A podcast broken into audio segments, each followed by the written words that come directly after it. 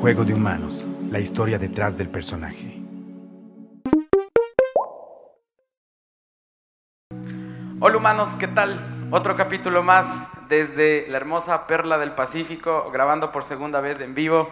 Pueden ir a YouTube o Spotify a escuchar y descubrir un poco más de estos dos hermosos seres humanos detrás del el mundo VC. Y gracias por venir a este, a este juego. En este podcast tratamos de ver que hay muchas cosas que son creadas por humanos, para humanos, y que en la vida el 95% de acciones van desde el inconsciente. Y el juego se trata de llevar al consciente las cosas que tenemos, la forma en la que actuamos y poder transformarlas, aceptarlas o eliminarlas. Eso es parte de la vida y el camino hacia encontrar nuestra paz interior, felicidad y conectarnos con nuestro propósito.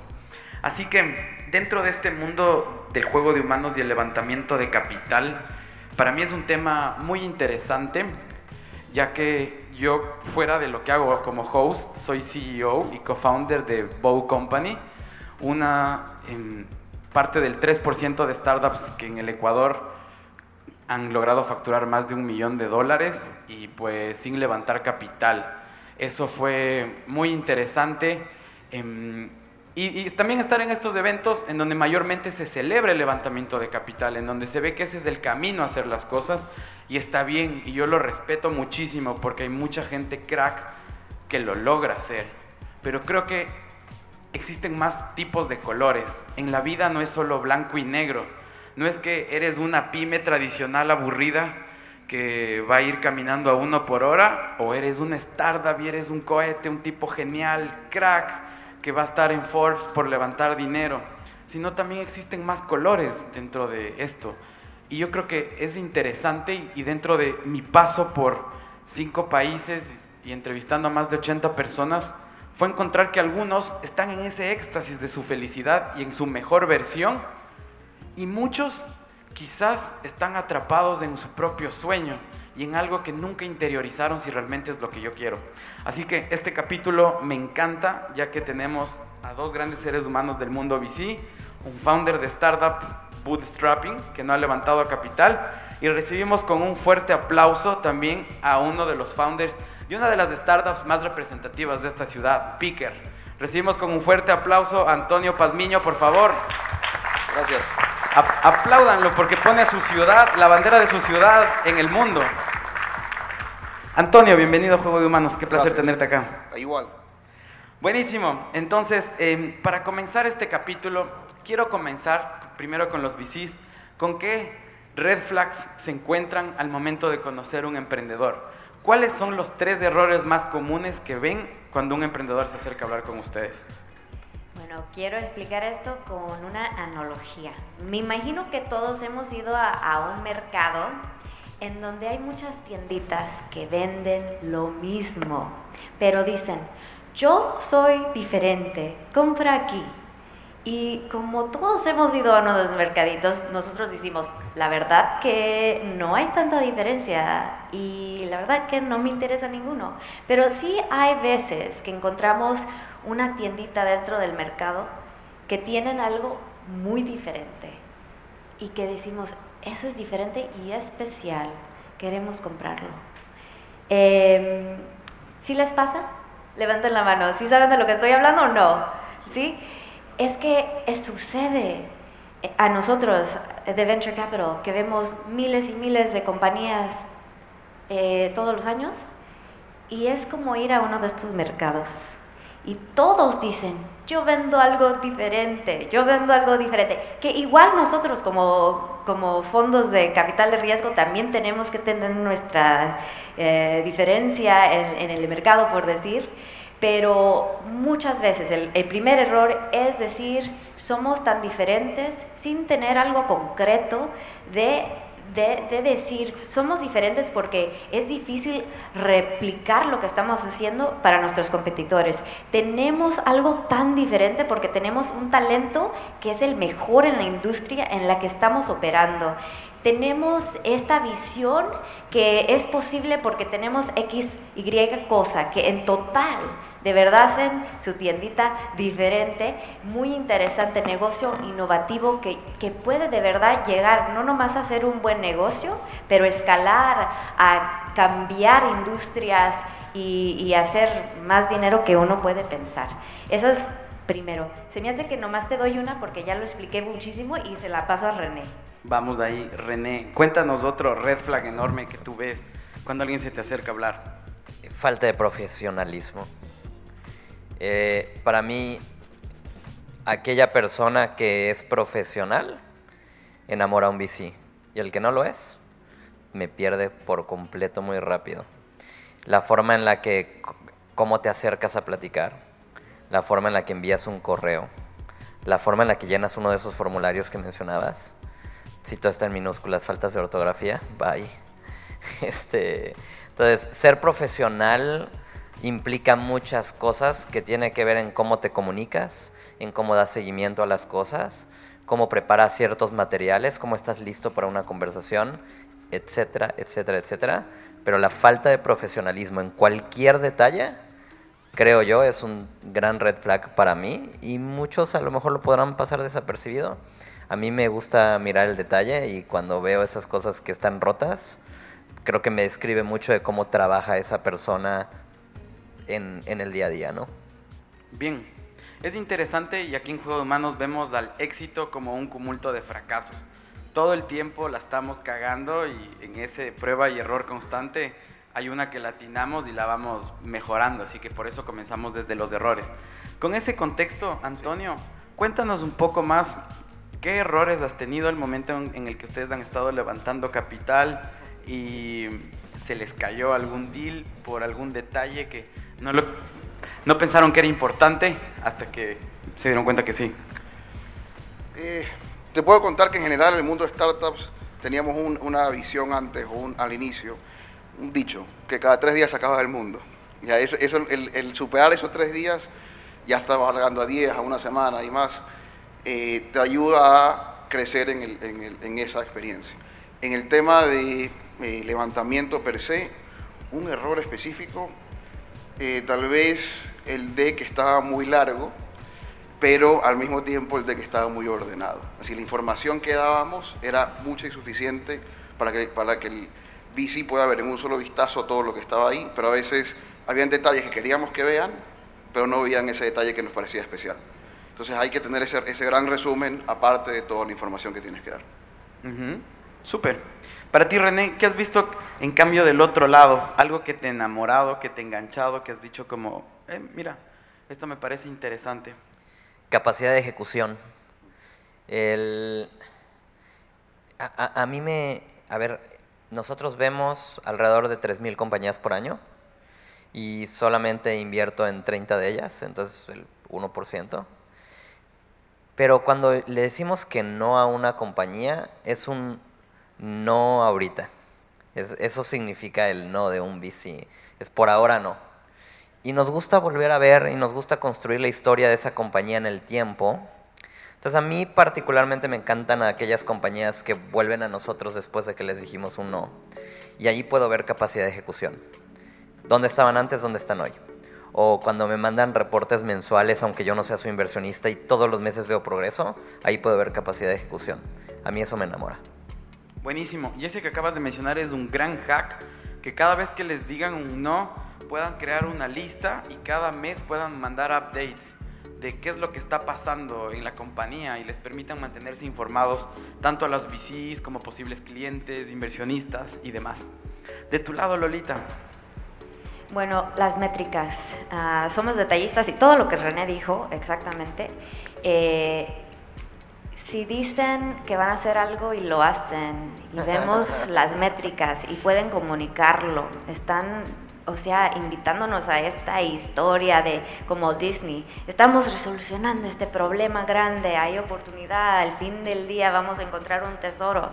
Eh, tener esa habilidad de, tener los dos, que estamos construyendo la, cosa visionaria y a la vez saber las cosas concretas, los métricos que, las métricas que van a ayudar a, llegar a esa próxima etapa y siempre estar enfocados y a mes a mes ver, ver ese progreso, magia, que todos dicen lo van a hacer y no lo hacen. y bien, de esa forma, con eso les dejamos con mitos y verdades al momento de levantar capital. Vamos a cerrar este espacio. Nos gusta hacer un zoom out y recordar que la vida va más allá del juego de humanos.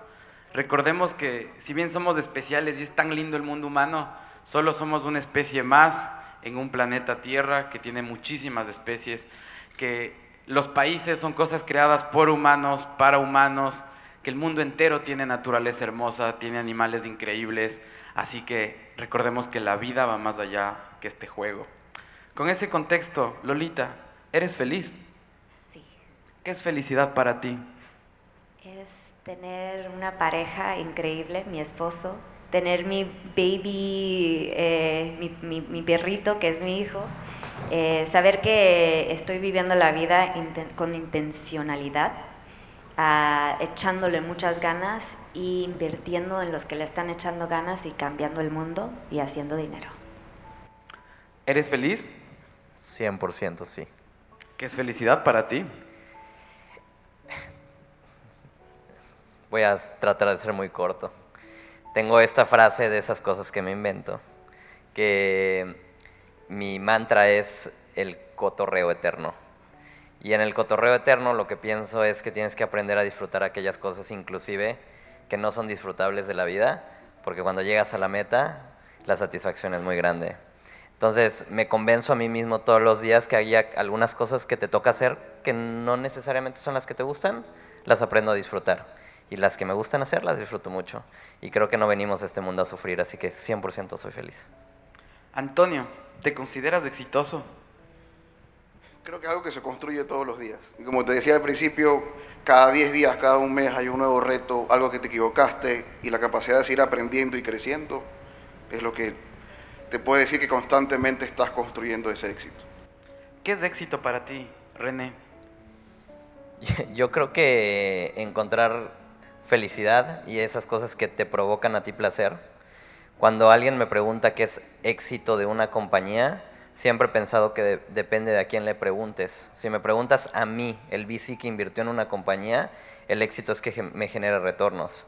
Si me preguntas a mí como profesional qué es yo ser exitoso, tengo otra respuesta. Si me, si me preguntas eh, qué es un emprendedor exitoso, tengo otra, otra respuesta. Pero creo que cada quien tiene derecho de definir qué significa éxito para uno, ¿no? Total. ¿Te consideras exitosa? Sí. ¿Qué es éxito para ti? Tener el espacio de ser yo y tener la seguridad de decir con imperfecciones me quiero y que estoy eh, todavía tratando de quererme mejor, que estábamos platicando anoche, ser nuestra propia amistad eh, pero para mí el regalo de tener esta vida, de encontrar paz, el optimismo, que ese hope, ¿cómo se dice hope en, español? Esperanza. Esperanza. Qué bonito tener la habilidad de sentir esperanza de un día mejor, de un mundo mejor, de todo esto. Qué bonito. Bien, pregunta final. Gracias a toda la producción que me ha aguantado y nos pasamos un poquito del tiempo por esta conversación tan increíble. Sé que muchos de ustedes son estudiantes. ¿Quiénes están en los 20 por acá? ¿Tenemos manos? Una de las preguntas que hacemos en el podcast igual. René, ¿qué le, y cerramos, pregunta final, prometido producción. Em, ¿Qué le dirías a tu yo de los 20? Ah, buena pregunta. Que si bien me voy a ir más en el tiempo porque yo trabajo desde que tengo 13 años, entonces tal vez, ¿qué le diría a mí yo de 13 años? Que trabaje más, que trabajar es lo que me dio hoy la experiencia que tengo. Haz más preguntas, aprende más, exponte más, trabaja más y creo que en el futuro lo vas a agradecer. Creo que a los 20 16, 18, lo que sea, hay una buena parte de, de, al menos de mi vida, que le importaba más lo social y, y, y muchos amigos, y creo que eso está buenísimo, pero me hubiera gustado tener la capacidad de aprender más haciendo, y eso es trabajando. Y, y, los estudios están buenísimos, terminen la universidad, estudien. Yo no hago lo que estudié, pero, pero te da una formación. Hagan eso, pero trabajen absolutamente todo el tiempo. Creo que esa experiencia solamente se gana haciendo. Y mientras hablaba se me pasaba esa canción por la cabeza de mi primera chamba. Que se ha vuelto viral estos días. Lolita, para cerrar, ¿qué le dirías a tu yo de los 20? Eh, dos cosas. Una, ser práctico. Uno tiene responsabilidades en la vida y límites que no podemos controlar, eh, pero, o sea, tenemos que ser pragmáticos como vivimos la vida, a la vez soñar y empezar. No pensar, oh, no sé suficiente para hacer esto. Todos que nos ven aquí arriba, sí, tal vez tenemos más años haciendo ciertas cosas, pero todos empezamos en un punto no sabiendo nada de lo que hacemos. Igual, así se empieza todo. Así que si tienen una idea de lo que quieren hacer, quieren experimentar, experimenten traten diferentes cosas, a ver si de verdad les gusta, a ver si de verdad les toca y pregúntenle a las personas alrededor, especialmente a la comunidad como aquí que tienen a Startup Grind, pregunten, quiero, quiero trabajar en una startup, quiero empezar un fondo, quiero invertir, quiero lo que sea. Háganlo, no necesitan que saber todo ahora. Tenemos que seguir estudiando y aprendiendo todo el tiempo. Y es más, si quieren alguno de ustedes ser inversionista, venture capitalist, nuestro trabajo es siempre estar aprendiendo, siempre estar haciendo, viendo qué es lo que es posible. Así que donde estén, ahí empiecen. Súper. Cerramos este panel, Antonio. ¿Qué le dirías a tu yo de los 20? Imagínate acá al frente, desde tu corazón, ¿qué le dices? Voy a mezclar las dos respuestas porque le iba a decir realmente, pero sí es comenzar lo antes que puedas y aprender trabajando, aprender haciendo. Porque sí, tienes que siempre aprender, pero es mejor haciéndolo. Y me agarro de las respuestas anteriores. Esa diferenciación muy clara y real y escalabilidad es indispensable, pero no la llegas en la primera idea, ni el primer año, ni el segundo. Es algo que encuentras en el camino trabajando hacia esa diferenciación, encontrando la diferenciación y hay que estar abierto a encontrar esa diferenciación. Totalmente. Muchísimas gracias a este hermoso panel. Regálenles un aplauso, por favor, que se mostraron humanos, vulnerables, fueron reales.